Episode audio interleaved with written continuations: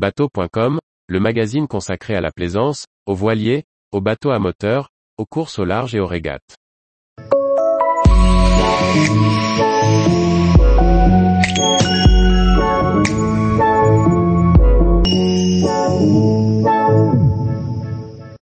Naviguer dans des zones mal hydrographiées, céder de la vue aérienne. Par Julie Leveugle. Il existe encore certaines parties du globe qui n'ont pas été hydrographiées, ou le sont de manière incomplète.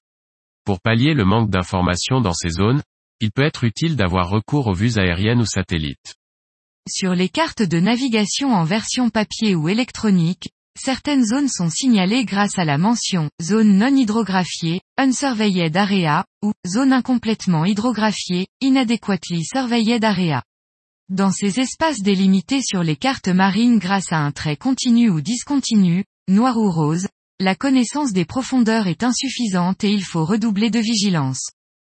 Lorsque le plaisancier se retrouve en navigation dans une telle zone, il doit s'assurer de pouvoir naviguer sans risque, en tenant compte du tirant d'eau de son bateau et de ses capacités.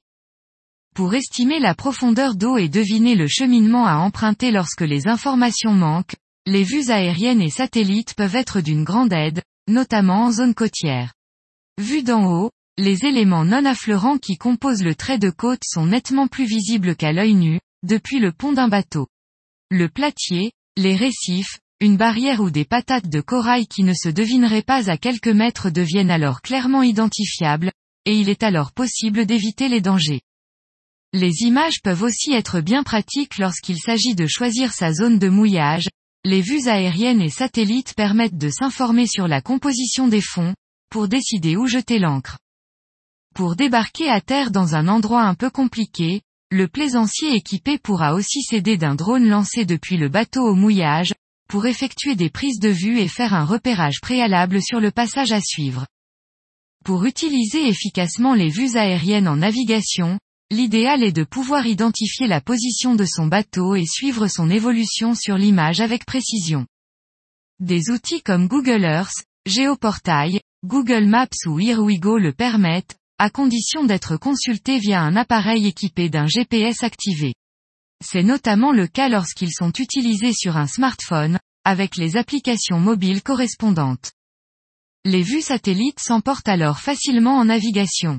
La consultation fonctionne hors connexion, sous réserve d'avoir visualisé la zone ou téléchargé les données au préalable, connectées au réseau Internet. Le recours aux vues aériennes et satellites en navigation n'est bien sûr pas infaillible. Les images proposées ne sont pas toujours récentes, et il peut arriver que des modifications des lieux aient été effectuées. Dans une zone au marnage important, il n'est aussi pas possible de savoir quelles étaient les conditions lorsque la photographie a été prise. Ces dispositifs ne renseignent pas non plus sur la signalisation maritime. L'utilisation de vues aériennes ne se substitue donc jamais à un contrôle visuel très précautionneux de la part de l'équipage. Lorsque l'on doit naviguer dans une zone mal hydrographiée, il est préférable d'arriver à un moment de la journée où la visibilité est bonne. Les fonds sont souvent plus visibles le matin, lorsque le temps est dégagé et le soleil déjà haut dans le ciel. Les reflets, eux, sont souvent plus gênants en fin de journée.